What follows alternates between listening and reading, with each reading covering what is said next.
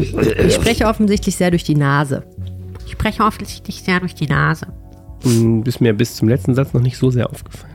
Du hast doch gestern gesagt, oh, bist du erkältet. Ja, Mir ist du das so auch ein nicht bisschen, aufgefallen. So ein bisschen Joe Cocker-artiges Timbre im, im Hals äh, hattest Ach so, so. vom Kuh. Es war so ein bisschen so rau. ne. Ja, so ein bisschen mehr. Ist auch ein bisschen sexy, hm? Ähm, Die Joe Cocker fand ich jetzt nicht so sexy. Sagen wir lieber, Bob- sagen wir lieber Bonnie Tyler, die fand ich auch nicht so sexy, aber es, es ist vielleicht. Bonnie Tyler oder Tina Turner. Ja. Tina Turner ist auch so eine Frau, die finden Frauen, glaube ich, schön und Männer nicht so schön, hat, hat mir mal jemand gesagt. Ein Mann hat mir das gesagt. Ich bin nicht mehr so vor Augen. Die hatte auf jeden Fall eine ganz schöne Föhnfrisur auch. Ja, das stimmt. Aber die war als junge Frau sehr, sehr, sehr schön und im Alter hatte sie sich ja auch ganz gut gehalten, wie ich das richtig in Erinnerung habe. Lebt die eigentlich noch? Ja, Oh, schade. aber sie ist verdammt alt. Na sie ist nicht mehr kann aktiv, seine Tür. ich. Ich habe heute Morgen noch zu einer jungen Kollegin gesagt, alt werden ist ja nichts schlimm. Und da hat sie gesagt, ja, da hast du recht. Das fand ich nett. Auch ein bisschen gnädig fand ich das von ihr. Worüber reden wir denn heute? Wir reden heute über die Weltpolitik und ihre Folgen für den Shoppingverkehr in Düsseldorf. Nämlich wir haben eine unglaubliche Demonstrationsflut. Das ist ein ganz interessantes und auch ein sehr düsseldorferisches Thema, äh, das wir mal kurz zusammenkehren wollen, bevor es am Wochenende wahrscheinlich schon den ersten vorweihnachtlichen Shoppingandrang gibt. Ne? Ja, und dazu einen Riesenhaufen von Demonstrationen. Wir reden mal darüber, wen das alles stört, außer uns beiden.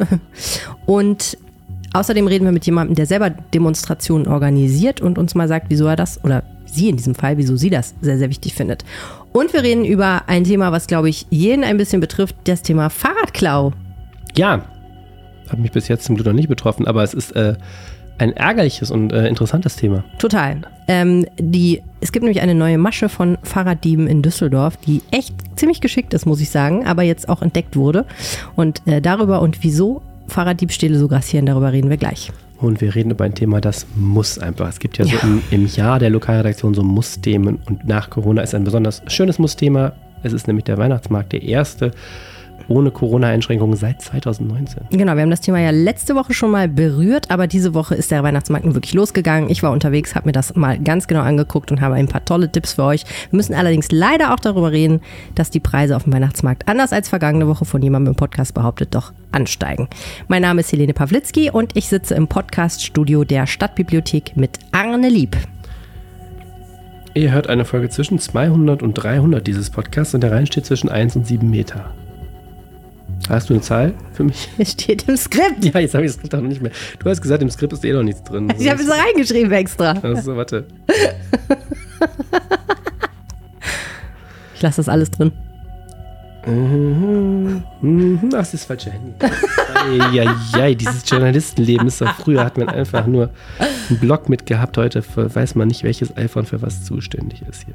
Nee, Weißt du, was du brauchst? Du brauchst so eine, so eine Brille, so eine virtuelle Brille, wo du so abrufen kannst, wie hoch da reinsteht. Kennst du diese spooky Google App? Smartwatch.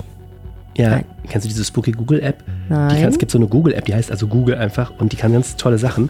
Eine davon, die kann, wenn du auf einen englischen Satz mit der Kamera leuchtest, dann, äh, also den, in die Kamera hältst, dann übersetzt sie den simultan, aber so, dass im Gest also dass in der Kamera, da wo eigentlich der englische Satz stand, ein deutscher Satz steht. Das ist total spooky. Ja, ist doch cool.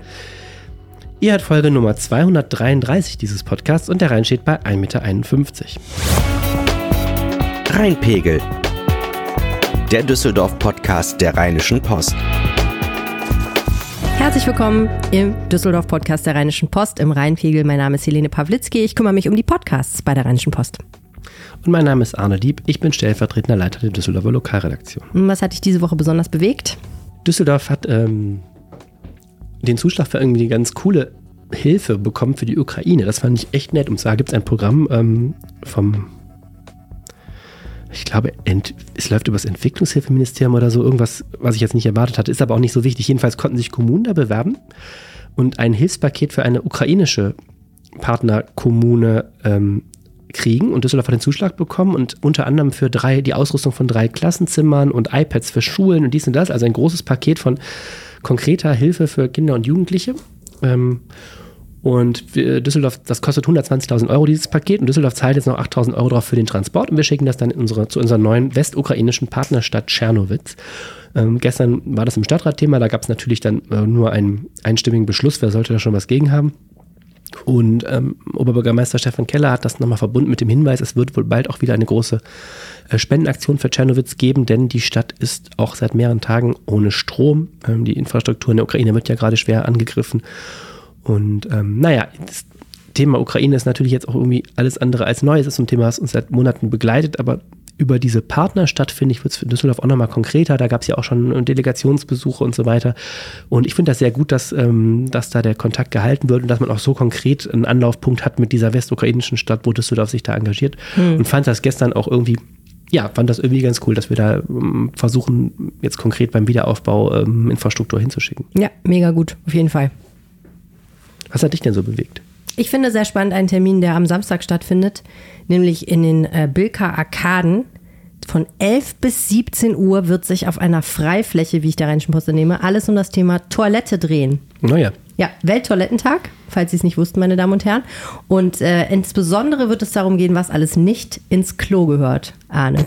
Zum Beispiel. Wir als Eltern von Kleinkindern haben Fahrräder. dazu auch eine Meinung. Ja, das stimmt. Viele Dinge gehören nicht ins Klo, die Kleinkinder gerne ins Klo tun. Meine Tochter ist auch gerade in dem Alter, wo sie im Badezimmer eigentlich hauptsächlich versucht zu gucken, was passt eigentlich alles rein und so, was kann man eigentlich gut drin versenken. Fahrräder, ja, gehören auch dazu, aber äh, äh, little known fact eigentlich nicht. Ich glaube, du weißt das auch. Man sollte kein Toilettenpa äh, man sollte Toilettenpapier verwenden und nicht Taschentücher zum Beispiel.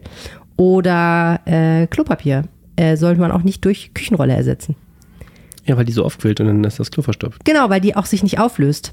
Der Witz Aber an Toilettenpapier kurz- ist ja, dass es sich sofort auflöst eigentlich. Ist ein total wichtiges und interessantes Thema. Toilette. Aber was ist denn jetzt auf dieser Freifläche? Also ich werde jetzt fast gefragt, was kann man da ausprobieren? Aber Ah, es gibt ein Quizrad für Jung und Alt. Quizrad zum Eine Thema Toilette? Klein, ja, eine kleine Ausstellung und eine Fotowand, die dazu einlädt, witzige Selfies zu machen. Auf dem Klo. Das weiß ich nicht. Das steht da nicht. Aber ich möchte eigentlich, Das ist total schade. Ich habe morgen keine Zeit. ich, ich weiß auch nicht, was ich machen soll. Wir reden ja gleich darüber, was man morgen noch alles machen könnte am Samstag. Reichlich Demonstrationen, die man besuchen könnte. Aber wenn man einen Abstecher machen Weihnachtsmarkt, möchte, nach Weihnachtsmarkt geht ja jeder hin. Aber wir gehen heute mal zum Welttoilettentag in den Wobilka Arkaden, war das? Ja, ähm, ich bin mir, auch- also ich meine, es ist ja auch kein tagesfüllendes Programm, ne? Ist zwar von 11 bis 17 Uhr geöffnet, aber ähm, man kann ja auch mal eine halbe Stunde da vorbeigucken, ein paar witzige Klo-Selfies machen und sich kurz darüber informieren, dass man Taschentücher nicht ins Klo werfen sollte. Ja, klingt äh, reizvoll, ja. Ja, Für kleine Kinder ist es auf jeden Fall reizvoll, denke ich. Werden Weiß nicht. Töpfchen hingestellt? Interessante Frage. Ich meine, man könnte natürlich auch wirklich. Naja, das wird jetzt zu weit. Also jedenfalls, ich fand das einen der spannenderen Termine und ich finde auch interessant, wer sich zusammengeschlossen hat äh, zu diesem wichtigen Thema. Die Verbraucherzentrale, die städtere, städtischen Stadtentwässerungsbetriebe, Ja, ja. das versteht man ja noch, weil die sind ja die, die, die am Ende mit dem Problem dann zu kämpfen haben. Und die Immobilieneigentümer von Haus und Grund. Also- weil die wollen, dass die Mieter ihnen nicht die Toiletten immer verstopfen. Das nehme so. ich an, ja. Also es ist ein Thema, was von dem ich, also hat eine Lobby. Jetzt habe ich gehofft, dass es da auch einen Branchenverband gibt. Gibt es nicht so eine Klo-Lobby, der Verband der deutschen Klohersteller Wird hier nicht genannt. so? Achso, Aber ich meine, den Kloherstellern ist es ja egal. Wenn du dein Klo zerstörst, ist es ja gut für die. finde ich eigentlich gut, ne? Ja, Wahrscheinlich, die Klos halten viel zu lange aus meiner Sicht. Gleich sprechen wir über den Demo-Samstag in Düsseldorf äh, für und wieder der Demokratie und äh, der, den Äußerungsformen derselbigen. Aber erstmal kommt ein kleines bisschen Werbung. Ich habe da mal eine Frage, Arne. Jak Panamaimir. Frei nach dem Motto, wer sind Sie überhaupt? Ja, genau. Wer sind Sie überhaupt und wieso machen Sie diesen Podcast mit mir? Und wer sind Sie? Mamna Emir Arne. Falls das überhaupt ein richtiger Name ist, Arne. Das weißt du doch wohl nach all den Jahren. äh, wie weit bist du denn mit den Planungen für deinen nächsten Polenurlaub? Ja, läuft in vollen Zügen. Ich war ja schon, habe ich jetzt ausgerechnet, zweimal mindestens da. Und äh, ja, es wird Zeit, dass ich wieder zurückkehre, offensichtlich. Ich übe ja auch schon sehr viel.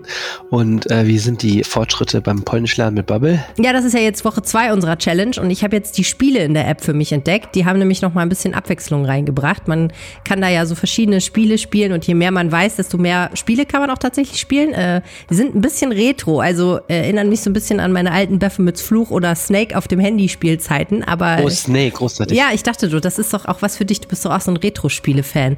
Und ist aber für mich natürlich optimal. Ich kann ja nicht verlieren, deswegen lerne ich natürlich umso schneller, damit ich diese Spiele richtig gut mache.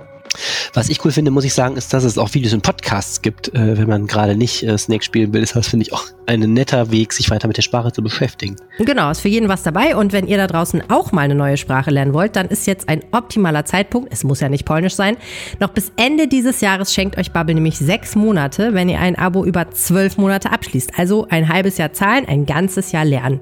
Das geht mit dem Code REINPEGEL. Alle Infos dazu, wie ihr diesen Code einlöst, findet ihr auf bubble.com slash audio. Aber auf jeden Fall erstmal merken, Code heißt Reinpegel. Und jetzt geht's weiter mit dem Rheinpegel. So, Anne, also wenn du nicht zum Welttoilettentag am Samstag gehst, dann hast du ja reichlich Auswahl, was du stattdessen machen kannst, ne? Ja, Zum Beispiel?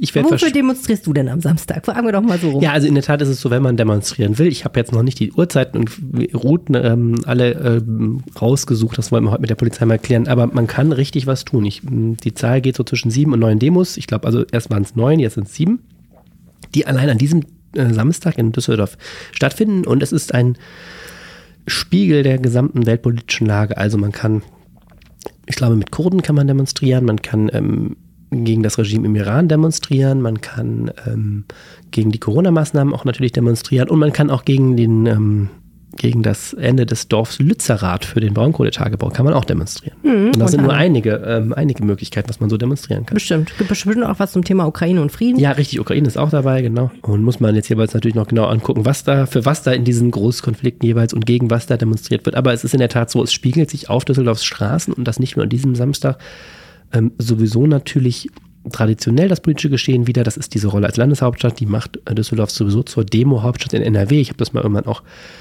irgendwann erhoben, ähm, mal zahlenmäßig schon vor ein paar Jahren. Aber wir haben wirklich, sagt ein Polizeisprecher, ähm, ein Langzeithoch bei den Demonstrationen. Das ist nicht so neu. Wir haben darüber schon mal im Podcast gesprochen. Ähm, es ist also jetzt keine Entwicklung dieses Winters oder dieses Herbstes, aber was Neues ist, dass sich die, insbesondere die Einzelhändler in Düsseldorf ähm, zusammengetan haben und gesagt haben, Leute, es ist ganz schön schlecht für uns so.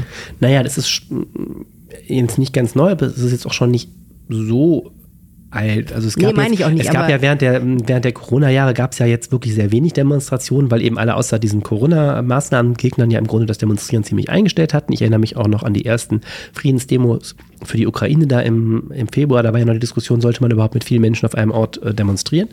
Ähm, insofern ist das ja erst zurückgegangen und auch schon während dieser Corona-Demo-Zeit gab es groß, großen Unmut im Handel, weil auch diese Corona-Demos ja relativ groß geworden sind im letzten Winter und ähm, als dann die Geschäfte wieder aufmachen durften oder auch der, der Karlsplatzmarkt wieder aufmachte, gab es schon da Proteste, weil natürlich wer auch immer in Düsseldorf demonstriert, äh, demonstriert sehr selten in Angermund oder auf den Rheinwiesen, ähm, sondern demonstriert meistens in der beliebten Route, man trifft sich am Hauptbahnhof und zieht zum Landtag. Ähm, und das hat eben immer dieses Problem, dass das natürlich große Verkehrsachsen lahmlegt. Ja. Ich meine, man möchte ja auch gesehen werden mit seinem Anliegen, Genau. das ist klar. Und ich glaube, das andere, was problematisch ist, ist, bei den Corona-Leugnern zum Beispiel war das ja einfach auch wirklich jede Woche und ist, glaube ich, auch noch jede Woche, da bin ich mir gar nicht sicher, aber jedenfalls, diese Frequenz hat natürlich auch noch einen Effekt. Und wie du jetzt schon gesagt hast, jetzt häuft sich das natürlich und natürlich wollen auch alle am Samstag. Genau, in der Tat. Und wir haben jetzt eben, mh, das ist, das ist dann schon ziemlich aktuell. Also Iran sind ja echt große Demos. Düsseldorf gehört zu den Städten in Deutschland mit den größten Demonstrationen in Bezug auf diese, diese Rebellion da im, im Ira Iran. Und ähm, klar, Ukraine ist ein Dauerthema. Äh, Corona kommt jetzt ja auch irgendwie eher wieder mehr, glaube ich, gefühlt. Ähm, Kurden ähm, ist auch ähm, oft mit sehr großen Demonstrationen hier und das ist schon so eine, schon so eine Ballung momentan, das kann man schon so sagen.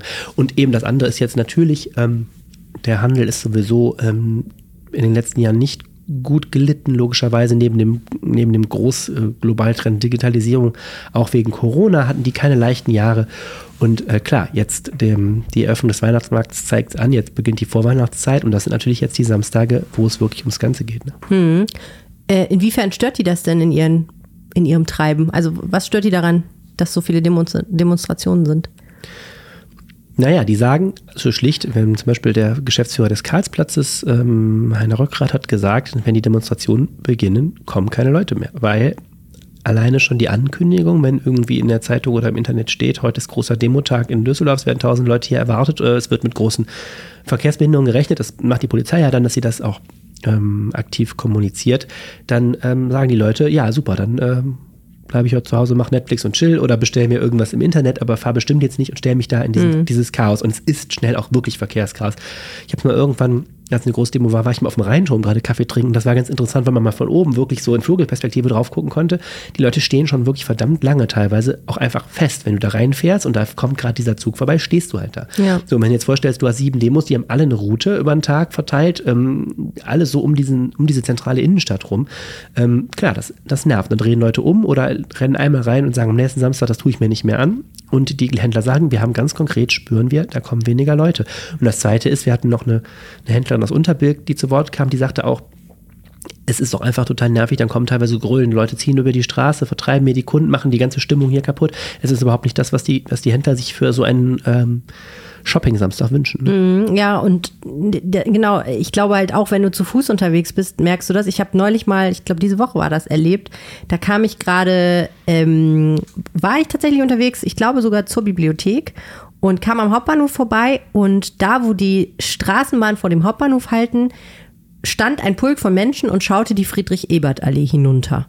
Und hinten auf der Friedrich-Ebert-Allee, so auf Höhe des Gewerkschaftshauses, war eben eine große Demo. Das waren, glaube ich, Kurden. Und du konntest halt sehen, wie die Leute, die am, aus dem Hauptbahnhof rauskamen und sich überlegten, eigentlich Richtung Innenstadt zu gehen, da standen und dachten, hm, was mache ich jetzt? Gehe ich jetzt Richtung Demonstration quasi dem Zug entgegen? Komme ich an denen überhaupt vorbei? Will ich das? Ne? Und das führt natürlich auch dazu, jetzt zum Beispiel, wenn du weißt, es kommt ein Zug am Karlsplatz zum Beispiel vorbei. Ich glaube, dieses, du gehst, du schlenderst, du tastest, du nimmst dann vielleicht, und darauf kommt es den Händlern ja wahrscheinlich an, noch mal was mehr mit, ne, weil du noch ein bisschen länger dich aufhältst, du trinkst vielleicht noch ein Gläschen Wein. Also dieses entspannte, ich lass den Tag so vertändeln, der dann eben auch zu Konsum in allen möglichen Varianten führt. Das ist natürlich nicht mehr unbedingt das Gleiche, wenn da äh, wer auch immer vorbeizieht, Transparente hochhält und sehr lautstark auf sein Anliegen aufmerksam macht. Tja, Was, was schwierig. jetzt eben aktuell Neues gibt, ist, dass der Handelsverband ähm, da jetzt aktiv geworden ist und hat Brandbriefe verfasst. Und zwar Mhm. an zwei Stellen. Äh, einerseits an die Stadtspitze in, in Persona äh, Oberbürgermeister Stefan Keller und das andere ist der Polizeipräsident Norbert Wesseler und hat gesagt, Hilfe, ähm, da muss man doch was tun können. Hm. Also zum Beispiel in der Gestaltung der Routen. Ähm, vielleicht kann man die Leute auch irgendwie dazu überzeugen, keine Ahnung, zu laufen, bevor die Geschäfte öffnen. Jedenfalls haben die gesagt, äh, an diese äh, offiziellen Stellen, also Stadt und die ja nicht zur Stadt, sondern zum Land gehörende Polizei, äh, bitte tut was für uns. Ja, und jetzt wird es nämlich interessant, wer kann denn eigentlich was tun? Denn es ist ja so, dass die Demonstrationen von der Polizei genehmigt werden und gar nicht von der Stadt. Nee, das ist nämlich nicht so. Äh, Die Das ist nicht so. Demonstrationen werden überhaupt nicht genehmigt. Das ist jetzt Okay. immer das Erste, was die Polizei sagt. Ne, das, ja, das ist ja Ich total falle jedes. Mal wieder drauf rein. Ja, es ist aber auch so, dass wir kriegen dann auch mal so Briefe von, von, von Lesern, die dann sagen, ja, das hätte die Polizei niemals genehmigen dürfen. Dann sagt Ja. die Polizei, die ja Verhandlu äh, Versammlungsbehörde ist, sagt, stopp. In Deutschland gibt es ein Recht auf freie Versammlung und auf freie Meinungsäußerung, die sind im Grundgesetz geschützt, also in unserer Verfassung. Das heißt, stehen ganz, ganz oben in der Hackordnung. So, und ähm, es ist nicht so, dass man irgendwie bei der Polizei genehmigen lassen muss, wenn man sich mit Gleichgesinnten trifft, um für ein politisches Anliegen zu demonstrieren, sondern man muss es nur anzeigen. Also nicht im Sinne von Strafanzeige, sondern im Sinne von, man muss bei der Polizei anrufen und sagen, so, Helene, Arne und ein paar Freunde, wir wollen am Samstag für Genau, wir sind 10.000. Toiletten, freie Toiletten für alle wollen wir Genau. demonstrieren und dann sagt die Polizei, ah ja, wie viele Leute erwarten Sie? Dann sagen wir 10.000. 10.000. Ne, genau, und Ja. dann so. Was es dann eben gibt. Und sind wir wollen gerne an der und der und der und der Route langziehen. Genau. Ja. Und dann gibt es, was es dann immer gibt, sind diese sogenannten Kooperationsgespräche. Das heißt, wir setzen uns mal mit der Polizei zusammen und dann reden wir und so. Das ist dann in der Tat schon ein Punkt, wo die Polizei durchaus auch zumindest Vorschläge machen kann, was geht. Und ähm, wir haben es in der Vergangenheit, wenn du mal zurückblickst, zum Beispiel auf diese Düsseldorfer Pegida-Demonstration, Dygida, wir haben schon erlebt, es gibt durchaus, man kann versuchen, Einfluss zu nehmen, es ist aber sauschwer. Also einerseits zum Beispiel geht es darum, natürlich Gruppen zu trennen. Also die Polizei kann schon sagen, wenn hier jetzt hier eine linke und eine rechte Demo ist, die laufen jetzt vielleicht sich nicht genau in die Quere. Ähm, so. Ja, und das ist gerade, glaube ich, sogar, also was heißt, die laufen sich nicht in die Quere, da, das muss, wird strikt getrennt und es getrennt. wird so weit getrennt, dass man sogar die Frage stellt, wenn jetzt zum Beispiel ein antifaschistisches Bündnis gegen eine rechte Demonstration aufmarschieren will, dann möchte das antifaschistische Bündnis natürlich diese Demonstration eigentlich am liebsten stören, normalerweise. Genau. Ne? Und deswegen müssen, wollen die natürlich in Hörweite zum Beispiel unterwegs von denen sein, aber gleichzeitig soll es nicht so sein, dass sie sich gegenseitig aufs Maul Genau, also diese Links-Rechts-Demos sind immer noch ein eigenes Problem. Dann ist ja auch immer das Thema, ähm, die Linken wollen ja sehr oft dann die rechten Demos blockieren, dass die nicht laufen können. Da ist dann immer die Diskussion, muss die Polizei denen den Weg freiräumen, Mhm. Ja.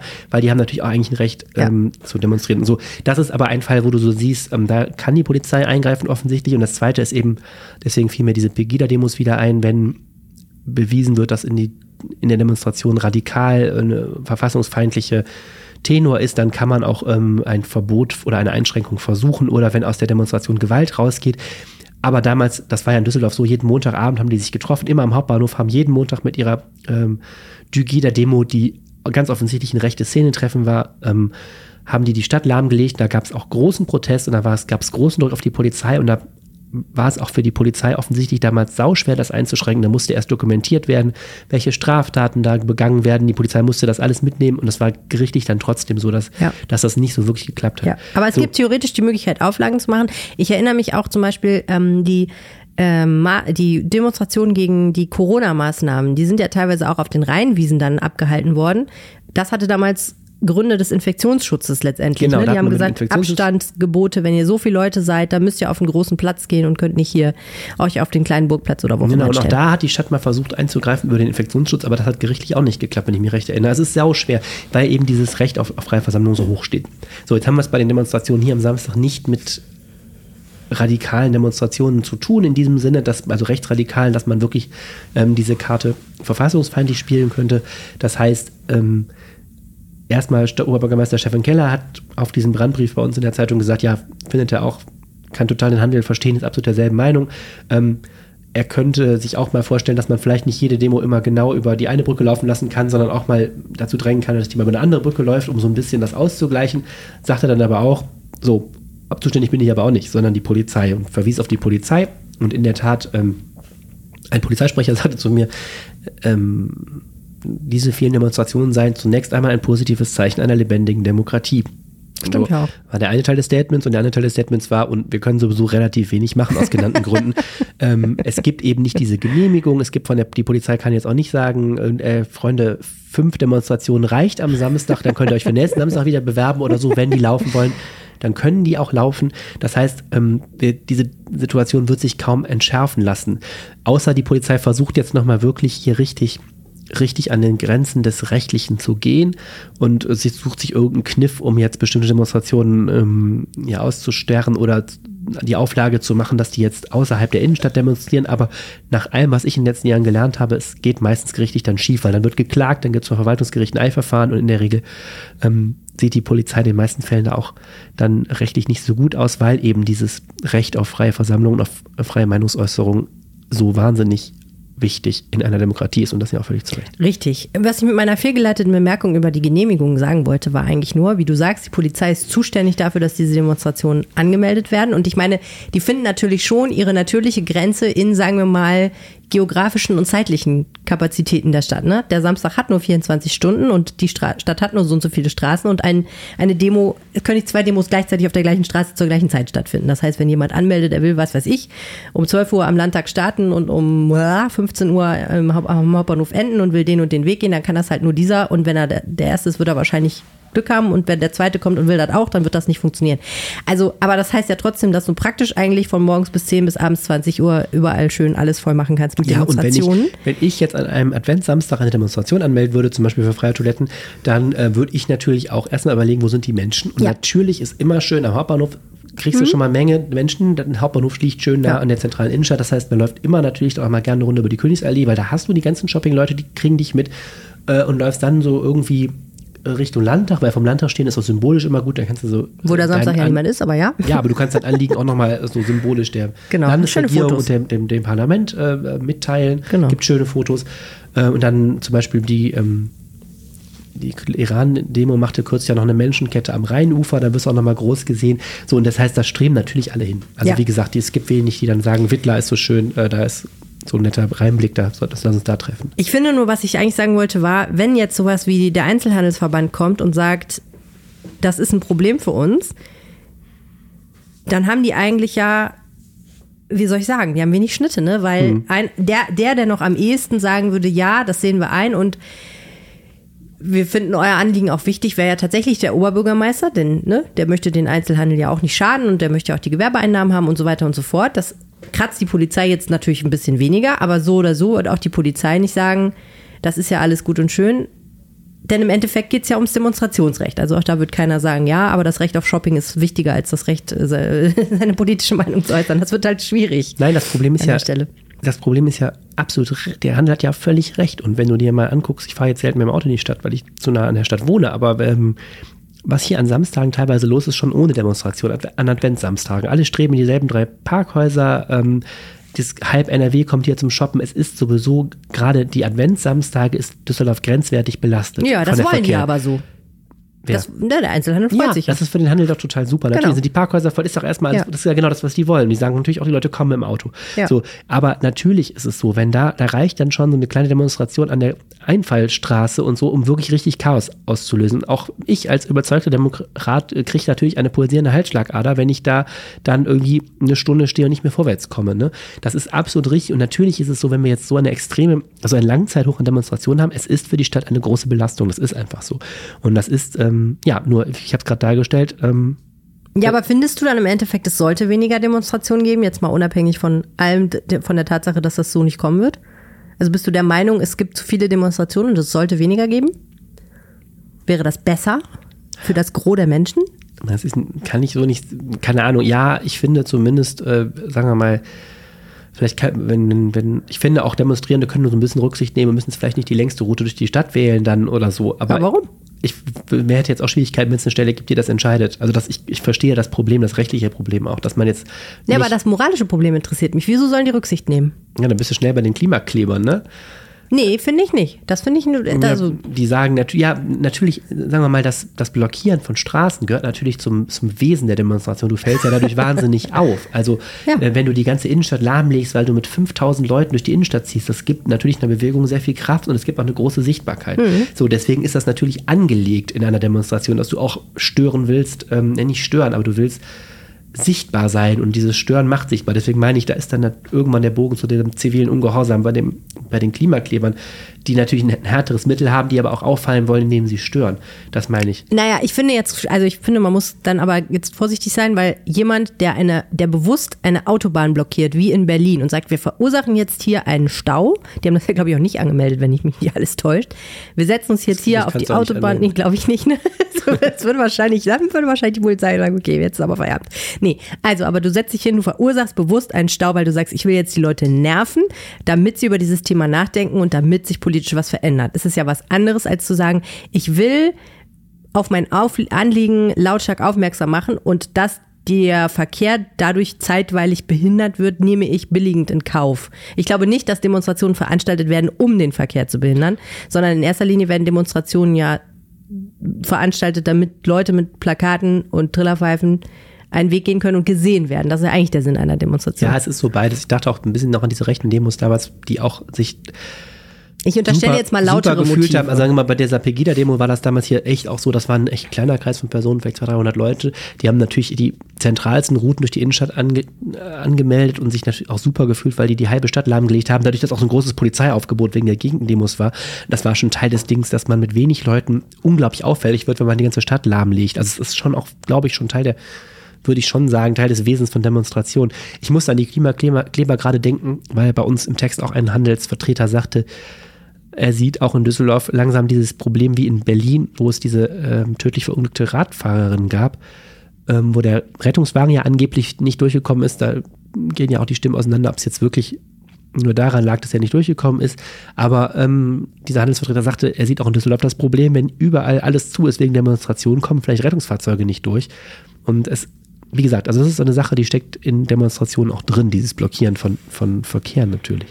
Ja, aber da bin ich echt, da wäre ich echt sehr, sehr vorsichtig, da jetzt den Zusammenhang aufzumachen, weil äh, es gibt viele Gründe, warum es Staus gibt, ne? Und ähm, bislang zumindest ist mir nicht bekannt, dass es da Probleme gab.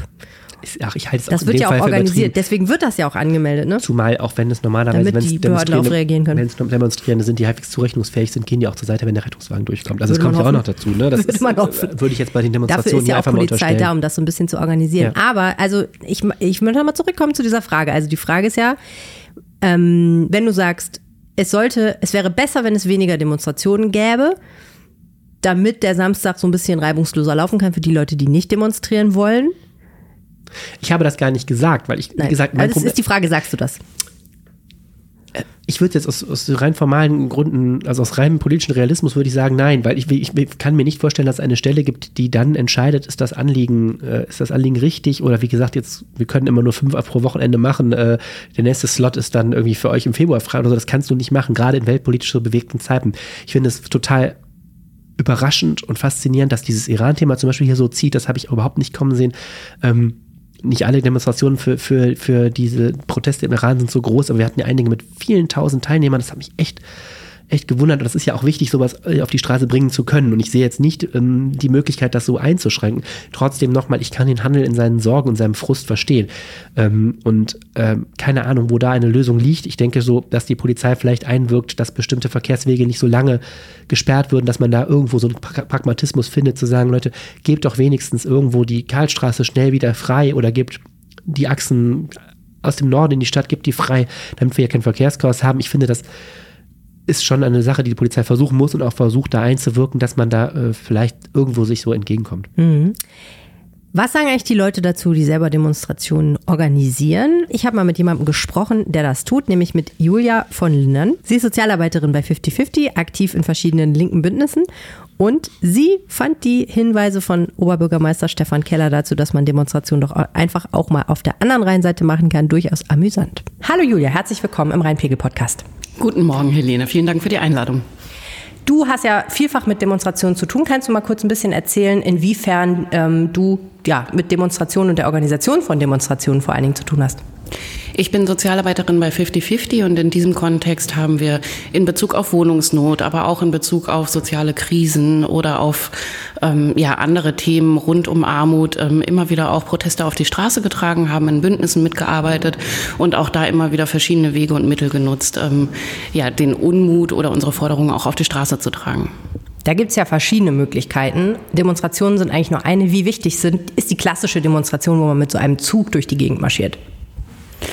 Ich finde, das ähm, kommt immer ein bisschen darauf an, was man eigentlich möchte. Also ähm, was sind die eigenen Themen und wie kann man sie dann am besten ähm, vermitteln? Und da ist die Demonstration sicherlich ein Weg, äh, Kundgebungen oder Kunstaktionen sind da andere Formen, äh, auf das Thema aufmerksam zu machen. Das Ziel ist ja eigentlich immer, dass man Menschen erreicht und für das Thema sensibilisiert. Und ähm, da kann man dann gemeinsam überlegen, was die beste und die schlaueste Form dabei ist.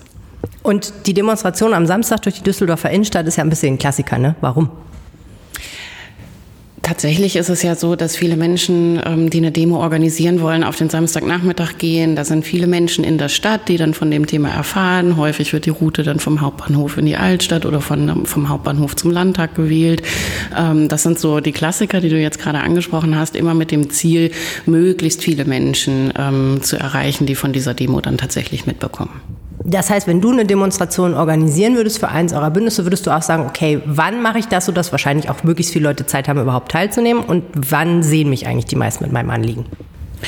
Bei einer Demo ist das sicherlich ein relevanter Punkt und ähm, wir sind mittlerweile dazu übergegangen, also gerade in Bezug auf äh, Wohnungsnotthemen, mehr in die Viertel zu gehen. Also gerade äh, in Oberbilk ist Gentrifizierung ein großes Thema ähm, und dass wir da eben nicht äh, die klassischen Wege gehen, sondern dass wir dann tatsächlich auch Menschen erreichen, ähm, die vielleicht nicht in der Innenstadt sind, weil sie erstaunlicherweise gar nicht das Geld haben, um dort einkaufen zu gehen, ähm, sondern äh, da halt in die, in die Stadtteile zu gehen. Wir haben äh, mit Düsseldorf stellt sich quer Abwehr mit dem Bündnis äh, gegen Nazis äh, vor einigen Jahren eine Demo in Ella gemacht, weil die Bruderschaft da erstarkt ist.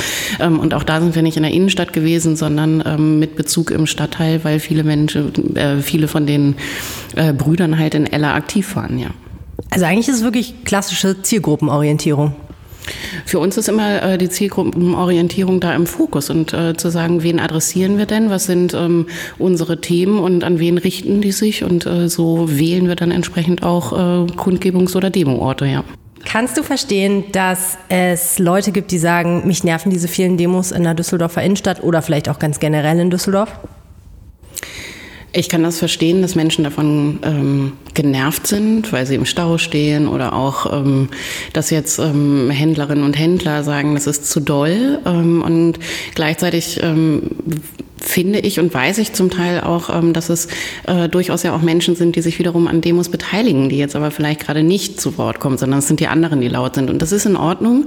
Und gleichzeitig gehen wir ja ähm, durchaus auch für ihre Themen oder mit, mit ihnen gemeinsam auf die Straße zum Thema Klimaschutz oder was auch immer gerade so ansteht. Also da sind ja durchaus auch äh, die Menschen dann daran beteiligt, die jetzt ähm, sich darüber beschweren. Und ich finde ähm, wichtig darin zu sagen, ähm, klar, es gibt unterschiedliche Interessen etc pp. Gleichzeitig, was ist die Antwort darauf? Wir haben ähm, ein Versammlungsrecht, wir haben ein Demonstrationsrecht und eine lebendige Demokratie muss das halt ein Stück weit auch aushalten können ähm, und aushalten müssen, ähm, dass Menschen für ihre Themen auf die Straße gehen. Denn was ist die Alternative dazu? Das Problem ist natürlich, es findet alles irgendwie in Düsseldorf statt. Also wenn sich irgendwer überlegt, wo kann ich demonstrieren, dann denkt er natürlich, ah, Landeshauptstadt, da sitzen auch Politikerinnen und Politiker. Aus irgendwelchen Gründen landet es dann doch immer hier. Die Leute ziehen vielleicht zum Landtag und wollen da dann gesehen werden, wobei am Samstag natürlich relativ wenig Leute im Landtag das tatsächlich sehen. Zumindest keine Politiker, soweit ich weiß. Müsste man das irgendwie anders koordinieren vielleicht? Ich habe zumindest ein Fragezeichen daran, ob es ähm, tatsächlich nur in Düsseldorf äh, die Zunahme von Demonstrationen gibt. Also wir haben in den letzten Jahren äh, mit äh, den Corona-Protesten, mit Corona-LeugnerInnen ähm, in sämtlichen Städten überall diesen Zulauf an Demonstrationen gehabt. Ähm, wir hatten es damals äh, mit dem Aufkommen und Erstarken von Dygida oder dann, ähm, je nachdem, wie in welcher Stadt diese Proteste stattgefunden haben, mit den entsprechenden Vorsilben dazu. Äh, das gab es überall. Ähm, und sicherlich hatte Düsseldorf als Landeshauptstadt dann nochmal einen anderen Fokus da eben finde ich das, was ich eben schon sagte, naja, die Abwägung von, ähm, wann erreicht man viele Menschen für das eigene Thema, wie ähm, schafft man ähm, mit der Protestform tatsächlich, dass viele Menschen daran teilnehmen können, denn ähm, auch das ist ja ein relevanter Punkt. Äh, wenn man das auf Dienstag 11 Uhr legt, dann sind die meisten Menschen auf der Arbeit und können sich dann vielleicht nicht äh, daran beteiligen, obwohl das ihr Thema ist. Und das ist die Abwägung darin. Und ja, das ähm, fokussiert sich dann vielleicht ein Stück weit auf Düsseldorf. Ähm, aber ich finde immer noch, dass es im Rahmen ist. Wie erlebst du das, wenn ihr eine Demonstration bei der Polizei anmeldet mit bestimmten Ideen, wie das ablaufen soll, zum Beispiel mit einem Weg, den ihr gehen wollt? Ähm, wie wird da reagiert und wie kooperativ ist die Polizei an der Stelle? Wir haben da ganz unterschiedliche Erfahrungen zugemacht. Ähm, wir haben äh, Erfahrungen gemacht, dass es äh, ganz einfache Anmeldung war, eine Absprache zur Demoroute und wir dann nichts weiter dazu gehört haben und konnten ähm, das einfach durchführen, haben uns getroffen, haben die Demo gemacht. Und alles war in Ordnung. Wir haben das auch schon gänzlich anders äh, erlebt, dass es ähm, in den Kooperationsgesprächen äh, schon im Vorfeld zu Schwierigkeiten gab, äh, zu Schwierigkeiten kam, Entschuldigung, ähm, dass es ähm, Debatten darum gab, ähm, weil andere Anmeldungen sind, dass man sich kreuzt, weil vielleicht verschiedene Interessen sich queren. Wo darf man stehen, insbesondere bei antifaschistischen äh, Protesten? Was ist noch äh, Protest in, in Ruf- und Hörweite, in Sichtweite ähm, zu den äh, Kundgebungen dann gegebenenfalls von von den Nazis etc. pp. Und da muss man dann schon auch mal intensiver verhandeln.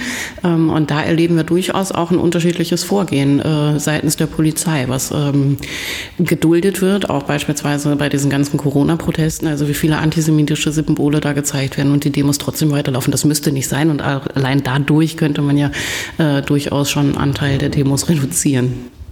Wenn ihr jetzt hingehen würdet und sagen würdet, wir wollen am ähm diesem Samstag durch die Innenstadt laufen. Ihr habt das rechtzeitig angemeldet und die Polizei sagt, hm, ist aber eine sehr hohe Belastung im Moment für die Innenstadt und ist auch ein verkehrliches Problem und es gibt noch andere Interessen.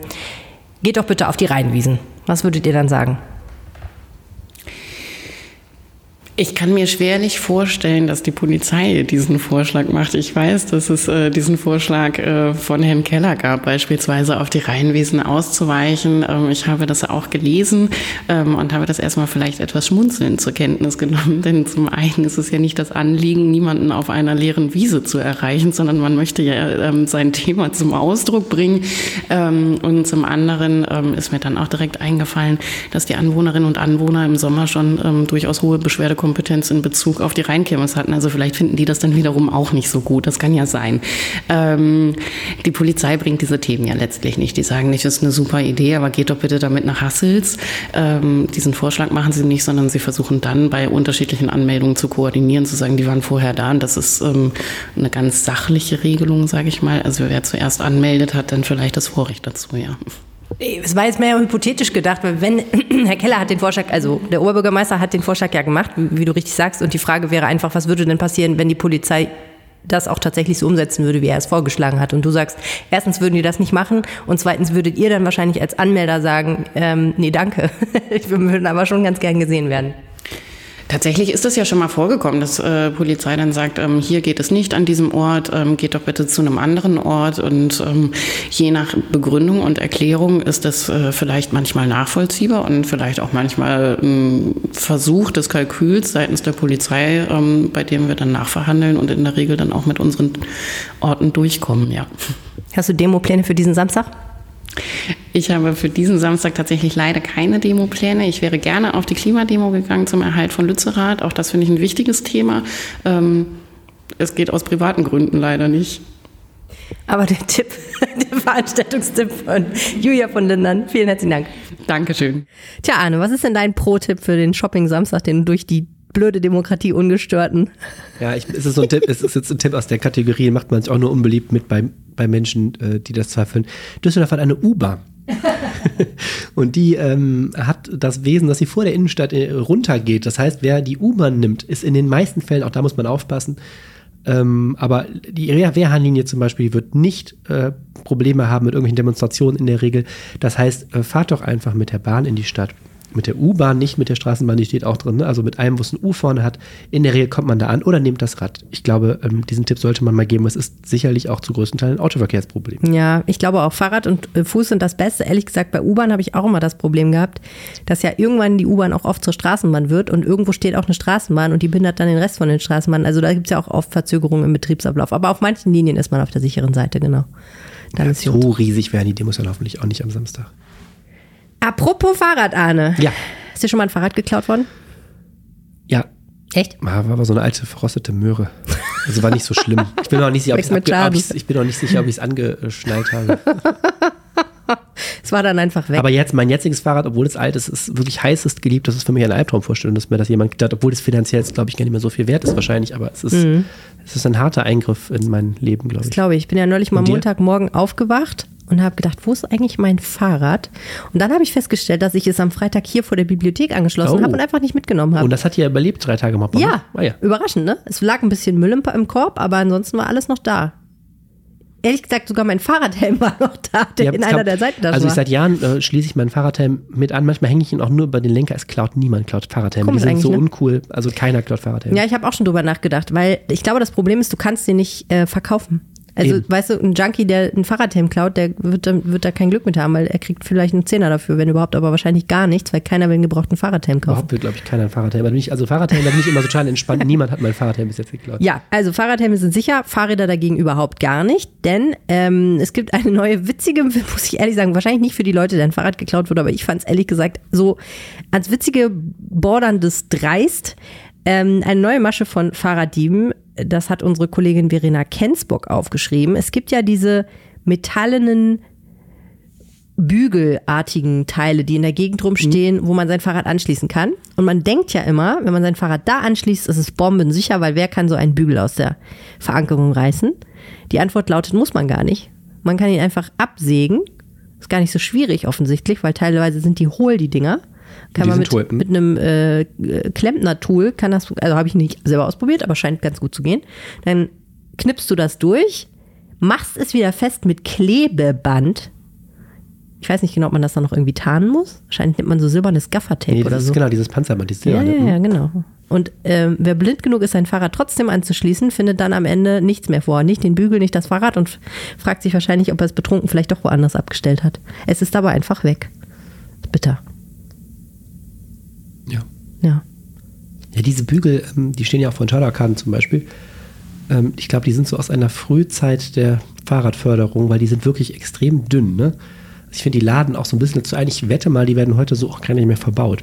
Weil ich habe es auch schon oft in der Stadt gesehen, dass die so einfach, also auf beiden Seiten weggeflext. Also der Trick mit dem, mit dem Panzerband ist natürlich nochmal ein bisschen äh, elaborierter, aber offensichtlich scheint es auch so schnell zu gehen, dass sie auch in der Öffentlichkeit die Menschen keine Sorgen haben, Kollege hat darauf hingewiesen, dass es auch noch nicht so lange Flex mit Akku gibt. Also man muss jetzt ja keinen Stromanschluss mehr haben dafür.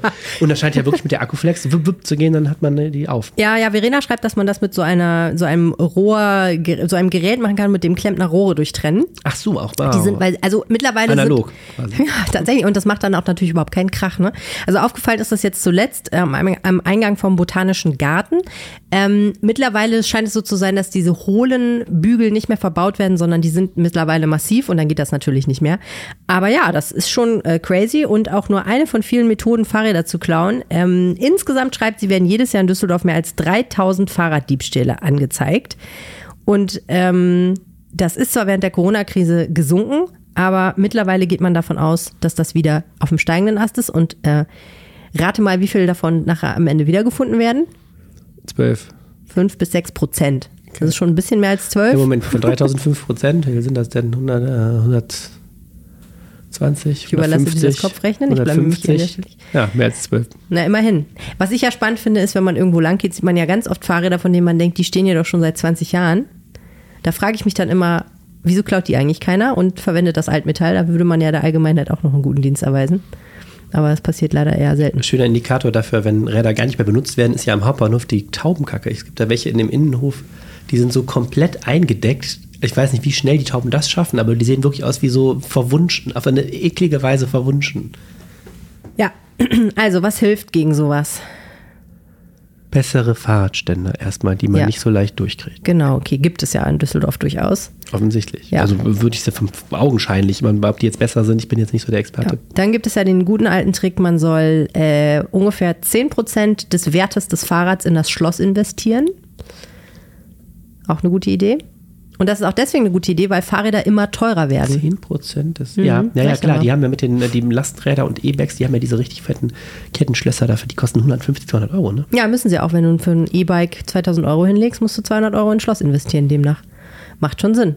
Und ich meine, so viel kostet, also so 80 Euro kostet so ein richtig gutes Schloss ja irgendwie schon auch, oder? Ja. Habe ich das falsch im Kopf?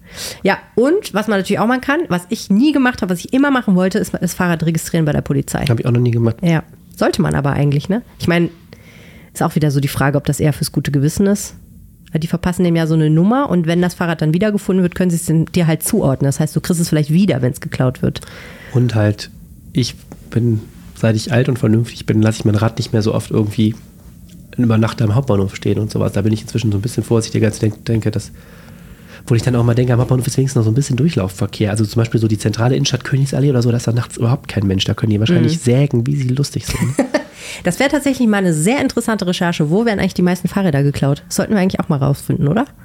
Das wäre spannend, ja. Das wäre mega spannend. Können wir eigentlich mal die Polizei Ach, das fragen? wäre interessant. Mal, Ja. Mhm. Wo werden die eigentlich geklaut, ja? Und auch welchen, aus welchen Situationen? Wahrscheinlich, ich meine, auch Fahrradkeller Nachts kann man ja ausbrechen. Also wenn man die richtig guten Räder haben will, muss man wahrscheinlich äh, Oh, das Garagen, hat bei uns auch mal jemand Fahrradkeller. gemacht. Also bei unseren Vormietern hat das jemand gemacht. Der hat tatsächlicherweise den Keller aufgeknackt und zwei Fahrräder entwendet. Ach, das ist ja interessant. Das Ja. fragen wir bei der Pol- Polizei mal nach, das, Ja. ob die das, ob die das ge- geotaggt haben. ist die Frage. Ähm, das habe ich nur am Rande in diesem Artikel gelernt. Der Fahrradverkehr in Düsseldorf hat wahnsinnig zugenommen in den letzten 20 Jahren. Fand ich auch interessant. Interessant, ne? Ja, Mehr als verdoppelt. Ja, Aber in den letzten mal sehen. 20 Jahren, ne? vielleicht hat der Keller doch Und recht. der Autoverkehr ist äh, leicht zurückgegangen. Ähm, also wobei man den Corona-Teil natürlich rausstreichen muss, das war ja so ein ungewöhnlicher Einschnitt, aber auch insgesamt ist es so, in den letzten 20 Jahren ist jetzt nicht explosionsartig, aber der Kfz-Verkehr ist deutlich gesunken. Und äh, das ist auch äh, absolut wissenschaftlich basiert. Es gibt diese, wusste ich auch nicht, diese Zählung alle paar Jahre immer an denselben Stellen. Ähm, sehr aufwendiges Verfahren, wo man ziemlich deutliche Trends äh, ablesen kann. Finde ich übrigens interessant, dass die Zahl der Autos abgenommen hat, denn die Zahl der privat angemeldeten Kfz hat ja zugenommen. Das heißt, die Leute besitzen mehr Autos, fahren aber nicht zwingend mehr. Also stehen die Autos einfach nur in der Gegend rum und blockieren den Platz, wo gute Radfahrer stehen. Da Naja, rein rechnerisch wäre das eine Frage, die man jetzt mal klären sollte. Ja, go ahead. Du bist doch hier der große lokaljournalistische Wie soll ich Zampano. das denn rausfinden? Was weiß ich. Und knallharte Recherche, Arne. Im Taubendreck kann ich das ja ablesen. Apropos Taubendreck, nein, die Überleitung kriege ich jetzt nicht hin zum Weihnachtsmarkt. Der Versuch war gut, aber nein, das wird nicht funktionieren. Ähm, wir müssen aber nochmal über den Weihnachtsmarkt reden. Und Unbedingt. zwar als erstes müssen wir was richtig stellen. Vergangene Woche war Ole Friedrich hier im Podcast und hat im Interview gesagt, er glaube nicht, dass die Schaustellerinnen und Schausteller die Preise anheben werden. Du müsstest noch kurz sagen, welche Funktion Ole Friedrich hat. Ole Friedrich ist der Geschäftsführer von Düsseldorf Tourismus und mithin also der Organisator der Weihnachtsmärkte. Und im O-Ton klang das so. Also wir wissen ja, dass ähm, die äh, Schausteller ähm, wahrscheinlich gar nicht die Preise erhöhen werden, also das Angebot ähm, auch äh, so sein wird wie in der Vergangenheit, ähm, was jetzt den Glühweinpreis zum Beispiel anbelangt. Ist das so? das Ähm, ist eigentlich auch überraschend, oder? Ja, ähm, also ich finde es ähm, schön, dass äh, die Preise dort beigehalten werden. Wir sind ja, wir sind ja nicht Beeinflusser äh, der Preise. Das machen ja ähm, unsere Schausteller und Händler äh, selbst. Ich habe nicht nachgezählt, aber jemand anders hat nachgefragt und es ist so, dass die Preise natürlich doch ansteigen. Ja, ne? Es wäre ja auch komisch gewesen, wenn nicht. Wenn die Schausteller sagen, gesteigen, gestiegene Energiekosten, gestiegene Lebensmittelpreise, uns egal, der Glühwein kostet weiter maximal drei Euro. Sag mal Zahlen. Also, Arne, schnall dich an, halt dich fest. Pass auf deine Geldbörse auf. Mhm. Für 0,2 Liter Glühwein musst du durchaus 4 Euro hinlegen. Ohne Pfand. Findest du nicht viel? 0,2 Liter Glühwein? Also 4 ich habe Euro? gerade die, ich habe kürzlich die Bierpreise in dem Innenraum in der WM-Stadion Stadien in Katar gelesen. Seitdem finde ich 4 Euro für zwei- 0,2 Glühwein nicht so viel. Weiß ich nicht. 0,25 Liter Schlüssel kosten gemacht. 3 Euro. Der wird auch warm gemacht. Trinkt ja immer nur einen. Das finde ich schon okay, Ja, stimmt, man oder? kann nicht, ich weiß nicht, ich trinke überhaupt Also ich keinen trinke Glühwein. überhaupt keinen, aber man trinkt doch wenn Ey, nur 4 einen. Euro finde ich schon, ja, gut, also, okay, wenn man nur einen trinkt, ist es nicht so schlimm, aber da musst du halt rechnen, okay, was willst du dazu essen? Reicht dir eine Bratwurst oder willst du ein bisschen was Ausgefalleneres Ich möchte essen? gerne Reibkuchen dazu essen. Was kosten die denn? Ja, 4, 5 Euro musst du schon auf jeden Fall hinlegen. Das ist schon, ja ich. klar, das läppert sich so, ne? Ja, und dann gehst du noch mit deinen zwei Kindern und Ich deiner Frau. sagen, jetzt musst du noch den Satz sagen, wenn man Was mit der Familie los? unterwegs ist. Das stimmt auch. Ja, also es ist kein spaßiges Vergnügen, wenn man da äh, Geld sparen will, sollte man das besser bleiben lassen. Weil man, wer geht, ist schon, mit, wer geht Jahr. schon mit selbstgeschmierten Broten auf den Weihnachtsmarkt? Natürlich nicht, natürlich nicht. Ich meine, ich bin die Erste, die sagt, man soll es mal richtig krachen lassen. Aber andererseits, uah, das ist schon, da sind teilweise sind da schon heftige Preise, die aufgerufen werden. Also ich würde sagen, es, es gibt ähm, zu essen, man kriegt wahrscheinlich eine Portion Pommes für 3,50 oder so, ne? Das ist so das günstigste, was du kriegen kannst. Aber alles darüber hinaus, also so bis 7, 8 Euro für so ein etwas größeres, aufwendigeres Gericht. Ich glaube, Prager Schinken kostet 8 Euro. Ich kann mal eben nachgucken. Ich finde halt immer wichtig bei diesen Kirmessachen, dass dann die Qualität auch so halbwegs ist. Man kann auch wirklich für viel Geld immer unglaublich schlecht essen auf so, auf so Jahrmärkten. Das stimmt. Und das ist natürlich genau mein Thema, weil ich natürlich nur zum Essen auf diesen, äh, auf diese wunderbaren Weihnachtsmärkte gehe und ich habe mich mal sehr genau umgeschaut, was es alles so gibt. Und ich habe dir auch was mitgebracht. Oh. Natürlich. Ich finde das total toll, dass du jetzt nur noch so, ich esse mich irgendwie durch Recherchen äh, übernimmst. Das Die schönen Seiten des klasse. Lebens. naja, seien wir doch ehrlich, das sind so interessiert ähm, doch. Florentiner, nee. Was ist Das sind, Ah, nee. ich habe jetzt gelernt, wie man es richtig ausspricht, Cannoli. Cannoli. Oh, das sieht aus wie so Nudeln. Aber das ist so Man- Mandelteig und dann gefüllt mit so einer, was ist das, Pistaziencreme? ja, in diesem Fall Pistaziencreme. Du bist mit dem Florentiner gar nicht so weit weg, weil das tatsächlich so krokantartige Füllung ist. Probier mal. Darf ich das essen? Ja. Gott, dann kann ich ja eine Woche nicht. Keiner zwingt dich, alles zu essen. Für den Journalismus opfer ich mich. Lecker. Sehr süß, Ich habe oder? jetzt mein, mein Gemampf hier im Ja, finde ich aber gut. Hm, Ein bisschen aber- Farbe. Also ist auch Zucker reingetan worden. Ja, ich Und finde, zwar in das rauen ist, Mengen, aber ja, sehr lecker. Mm, Das ist sowas, da kleben dir hinterher noch die Krokantreste in den Zähnen und es tut, also es, ist, es gibt auf Englisch diesen Ausdruck toothachingly sweet. Toothachingly Mhm. Das- sweet das ist und genauso ist das auch. Hat so ein Baklava, ist das so mit es so einem. Sirup. Irgendwie, es hat so ein Baklava-artige Schwere. Ist lecker. Ja, ja, genau. Also es ist im Prinzip so eine Rolle aus einem äh, äh, Mandelkrokantteig, äh, relativ hart und fest und gefüllt ist das Ganze mit einer relativ süßen Pistaziencreme. Ich esse das mal auf, dann kannst du weiter reden in der Zeit. Ja, also das gibt es äh, auf der Königsallee an einem Stand, der hat auch unter anderem so Montelimar Nougat, also so große Blöcke, die man dann so in Scheiben isst. Auch sehr süß und was hier auch noch in dieser Tüte ist, der hat noch so, was ich ja sehr, sehr lecker finde, so weiche Mandel. Oh, das ist auch super, hab ich noch nicht gesehen. Ja, Ah, das, das finde ich da, auch mm, sehr, sieht sehr auch gut. sehr gut aus. Mhm, Und die hat er in aller verschiedensten Varianten. Es gibt zum Beispiel auch Cannoli mit äh, Salzkaramellgeschmack. Bei Salzkaramell hast du mich ja immer. Mich auch. Finde ich ja, in jeglichen Variationen esse ich ja alles mit Salzkaramell. Finde ich ja gut. Mein Mann hasst das. Ich finde es voll, voll optimal. Mhm. Also ja. Äh, ich glaube 5,99 für 100 Gramm. Das sind so drei, vier Stück. Also du musst schon pro Stück, 5,99 100 Gramm. zahlst du praktisch ein bis zwei Euro. Ich muss auch nicht sagen, so mehr als zwei kann ich davon noch nicht essen. Nee, genau. Also so gesehen kommt man wieder aus und die sehen hübsch aus. Äh, aber und ich finde aber auch ähm, im Vergleich zu vielen Dingen, die man sonst so kriegt, sind die tatsächlich mal ein bisschen was Besonderes und auch wirklich nicht schlecht. Also kann man echt gut essen. Ist ganz lecker. Lecker. Ja. Ja, ansonsten, wenn man Dinge sucht, die man, also man kann natürlich alles finden, ne? Prager Schinken beispielsweise gibt es da am Ökernagel. Ähm, Das ist Prager Schinken. Oh, das ist das, worauf ich so stehe. Das ist so, äh, so ein Schinken, der wird so, so gerollt und dann gedreht, am Spieß gebraten und dann wird er so in einer Scheibe geschnitten. Und dann kriegst du den so entweder auf dem Teller oder im Brötchen mit Krautsalat und so einer Remouladensoße. Das finde ich sehr, sehr lecker. Klingt gut. Ja, aber naja, ist auch ein bisschen üppiger normalerweise. Und auch da kommt es sehr darauf an, ob der gut gemacht ist. Das habe ich tatsächlich noch nicht probiert. Wenn man was Herzhaftes sucht, also für Foodies generell kann ich empfehlen, mal den Platz vom Schauspielhaus auszuchecken. Das, Das ist war ja, stimmt, das war letztes Jahr auch. Da waren gute Sachen. Ja, Mhm, da waren mir. richtig gute Sachen und äh, das ist ja auch ein bisschen, hat auch ein bisschen Novitätswert immer noch, finde ich, dass man da jetzt dann auch so weihnachtsmärkliche Geschichten findet. Da war die Stimmung, fand ich auch ganz nett. Und es war auch, das fand ich gut, weil ich auch mit Kindern da war, es war auch nicht so ein Gedränge, weil Nee, ich finde genau. immer so in der Flinger Straße und so, da ist immer so ein unheimliches Das stimmt. Geschiebe. Also jetzt wird es auch wieder voller sein dieses Ja. Jahr natürlich. Und da war so ein bisschen, das ist halt immer so ein bisschen zugig, aber dafür hatte man so ein bisschen Platz. Das stimmt. Und es gibt da auch ein hübsches Kinderkarussell am Eingang Mhm. dieses Platzes. Also da, wenn man zwischen diesem beiden begrünten, diesem schrägen, dieser schrägen Wiese und diesem begrünten Haus entlang geht da in diesem Ingenhofental. Da gibt es so ein Kinderkarussell und äh, auch noch etwas, was ich sehr gut finde, ein Stand. Da gibt es sogenannte Winterbirnenküchlein. Äh, Ein sehr marketingschlauer Name für Birnenstücke, die in einem Teig, so eine Art Kuchenteig sind und das Ganze wird dann als Ball so frittiert und mit Puderzucker bestäubt. Schmeckt aber wirklich sehr, sehr gut, kann ich sehr empfehlen. Das wären so meine kulinarischen Empfehlungen. Auf dem Platz selber kann man dann unter anderem Raclette essen. Also wird, kriegst du so ein, die haben so große Käseleibe, die so angegrillt werden und dann schaben die so den Käse darunter und schmieren den so auf so ein großes Stück Weißbrot, bisschen Knoblauchöl. Sehr, sehr fettig. Da muss man direkt dann hinterher was Schnapsiges zu sich nehmen, damit man das Das verträgt. ist hart. Das ist ein bisschen hart, das stimmt. Aber ansonsten gibt's da auch ganz coole Sachen. Apfelringe, gebackene und so. Ganz lecker. Und sonst gibt's ja die Klassiker, ne? Bratwurst, Kartoffeltwister. Alles, was man auch auf dem Jahrmarkt kriegt, kriegt man eigentlich auch auf dem Weihnachtsmarkt. Kartoffeltwister, Das liegt auch schwer. Ja. Und getränketechnisch hätte ich zwei Dinge, die ich ganz gut finde. Wenn man es ein bisschen muckeliger und gemütlicher und auch vielleicht ein bisschen enger es einen nicht stört, könnte man zum Beispiel auf den Rathausplatz gehen. Finde ich eigentlich auch ganz nett. Da sind die Buden ja in so einer Art Spirale aufgebaut und so und das sind so kleine Gänge. Aber kann man, finde ich, auch ganz gut hingehen, ist ganz gemütlich. Und da gibt es zum Beispiel einen ähm, Glühwein aus Roséwein. Rosé, hab ich gehört, Mhm, Der Rosalie heißt das Zeug. Rosalie. Rosalie, die Rosalie. Finde ich ganz gut. Ansonsten, wer den Sober Saturday auf dem Weihnachtsmarkt praktizieren möchte, an der Haltestelle Schadowstraße gibt es den sogenannten Das Saftlädchen.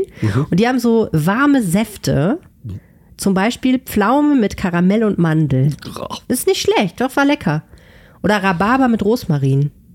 Das habe ich nicht probiert, aber klang gut. Würde ich vielleicht demnächst mal probieren. Nicht dein Ja, Ding? für jedem, jedem, jeder Jack ist anders, sag ich mal. Nee, würde ich jetzt nicht unbedingt. Wäre jetzt nicht so heiß. Warmer, saftig, was ist so? Das ist so ein bisschen wie Kinderpunsch oder so, ne? Nee, es ist nicht so süß wie Kinderpunsch. Es ist wirklich es ist ein guter Saft gewesen. Also Kinderpunsch finde ich furchtbar. Kinderpunsch habe ich mal getrunken, als ich schwanger war und habe mir geschworen, dass ich das nie wieder tue. Dann habe ich es neulich auf dem Martinszug natürlich doch wieder getrunken. Ja, ich, genau, da habe ich es natürlich auch das letzte Mal getrunken. Also, ich weiß ja nicht. Was weißt du nicht? Ob das jetzt so die Du- kulinarische Ich bin Erfüllung vielleicht ist? auch nicht so ein Foodie, nein, aber ich finde, dass du, du bist so toll, auch originell immer unterwegs. Ich hab, merke so, ich gehe so selten auf Weihnachtsmärkte, also so ungefähr einmal pro Jahr, dass ich dann immer begeistert Reibekuchen oder Bratwurst esse und dazu wahrscheinlich irgendwie eine. Was trinkt man denn da? Ich Glühwein trinke ich auch nicht so gerne. Was kann man denn sonst Glühwein mag trinken? ich auch nicht. Eine Apfelschorle wahrscheinlich. Viele Menschen trinken ja gerne heiße Schokolade, das ist mir aber auch zu süß. Naja, du kannst natürlich Altbier trinken, ne? Aber ich, ich bin auch nicht so jemand. Es gibt ja Leute, die ziehen so in Gruppen auf den Weihnachtsmarkt und trinken dann an jedem Stand einen Glühwein und dann zieht man weiter und so. Da finde ich so verschiedene Aspekte problematisch. Erstens der Glühwein, zweitens kriegt man ja da doch irgendwann kalte Füße. Ja. Drittens, so eine Gruppe weiß auch nie, wie sie sich jetzt entscheiden soll. Rechts, links, geradeaus. Sollen wir hier Halt machen? Ist, Nein. Wer will noch ja einen auf Glühwein? Wer stellt sich an? Das ist ja mehr was, was man auch mit Kollegen macht. Ne? Wir gehen nach der Arbeit Genau auf sowas. den Weihnachtsmarkt, die sieht man immer. ja, ja. Ich kenne ja Leute, die gehen nur, nur auf den Weihnachtsmarkt, um einmal im Jahr eine Currywurst zu essen. Da geht man nicht auf den Weihnachtsmarkt. Doch, diese Person geht auf den Weihnachtsmarkt und isst einmal im Jahr eine Currywurst, weil sie eigentlich Currywurst furchtbar findet, aber eigentlich einmal im Jahr auch Bock drauf hat. Ich habe so viele Fragen. Du kennst diese Person auch. das klären wir Die später. Person ist in der Redaktion namentlich bekannt. Ja, also es ist losgegangen am Sonntag allerdings. Äh, kein Weihnachtsmarkt, weil Totensonntag. Ansonsten hat er jeden Tag von 11 bis 22 Uhr auf. Und der erste Weihnachtsfeiertag ist äh, übrigens auch kein Weihnachtsmarkt, komischerweise. Da haben die frei. Da dürfen die auch mal Weihnachten feiern. Und es gibt auch viele kleine Weihnachtsmärkte in Stadtteilen. Da haben Oh wir auch ja. eine Übersicht in der RP. Ich rede die jetzt nicht zusammen, aber das fand ich auch ganz nett. Von Benrather Schloss bis Kaiserswerth gibt es ähm, da auch Anlaufpunkte. Vielleicht auch etwas, wenn man den ganz großen Rummel in der Innenstadt mal nicht will, aber ein bisschen Weihnachtsstimmung trotzdem. Genau, ich bin auf jeden Fall sehr gespannt, wie es dieses Jahr läuft. Ähm, erste Weihnachtsmarkt nach Corona. Es gibt überhaupt gar keine Beschränkungen mehr. Und es wird ja stellenweise dann doch so eng, dass man sich denkt, okay, also wenn ich jetzt hier 20 Minuten mit meinem Glühwein stehe, entweder ich habe Corona oder ich krieg's bald. So, und alle anderen haben es dann auch. Kann man nichts machen. Kann man nichts machen. Nee.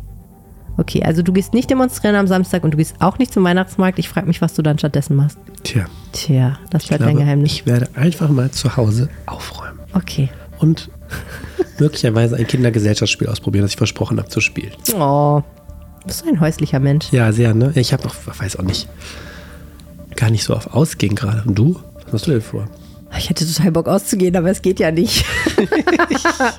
Ehrlich gesagt denke ich die ganze Zeit, boah, ich würde gerne mal so richtig, mich mal so wieder richtig so schön aufbrezeln und dann so einen richtig teuren Cocktail irgendwo trinken gehen. Und Weißt du übrigens, seit, seit wir geplant haben, machen. Karaoke äh, singen zu gehen, höre ich überall von Karaoke-Bars. Ja. Ich weiß nicht, ob das jetzt wieder im Kommen ist gerade oder Das manchmal hat man ja auf, auch ne? dieses, wenn man irgendwie gerade sich für Schuhe interessiert, fällt und fallen einem alle Schuhe auf kann oder sein. so. Das ist äh, irgendwie total interessant. Also Karaoke scheint das Ding zu sein wieder. Ja, und ich glaube aber auch vor allen Dingen, das war ja während Corona unmöglich, weil Singen ist ja, Ja. bekanntlichermaßen super ansteckend. Und jetzt ist es ja immer noch ansteckend, aber es gibt ja keine Auflagen mehr. Deswegen glaube ich, jetzt kommt Karaoke wieder. Im Sommer ist Karaoke natürlich nicht so ein Ding, weil die Leute wollen ja drinnen sitzen Das in der stimmt. Regel. Aber jetzt, wo es wieder kälter wird und man sich so nach Indoor orientiert, glaube ich, äh, kommt Kara- Karaoke wieder. Ich, ich bin ja sowieso der größte Karaoke-Fan. Ich würde so gerne mal wieder Karaoke singen gehen. Ich mache das demnächst mal einfach. Mach du willst ja nicht. Doch, habe ich das gesagt?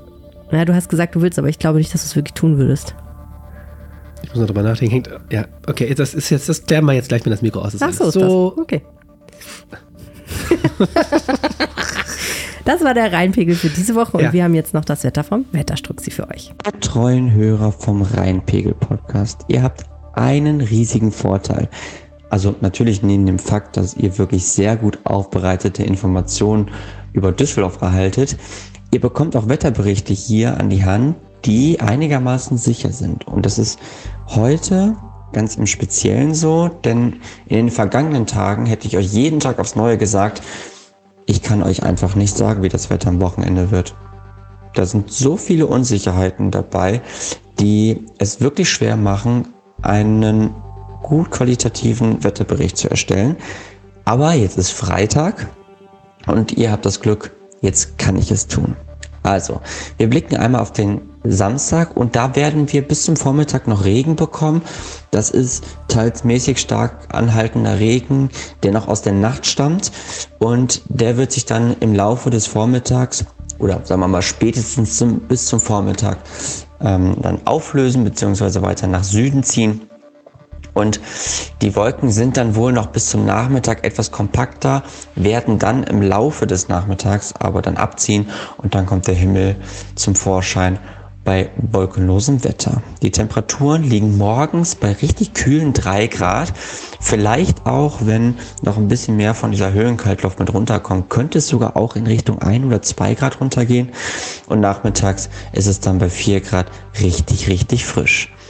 Wir blicken noch auf den Sonntag, der wird nämlich aus einer klaren und kalten Nacht mit leichten Bodenfrost, so etwa minus 1, minus 2 Grad.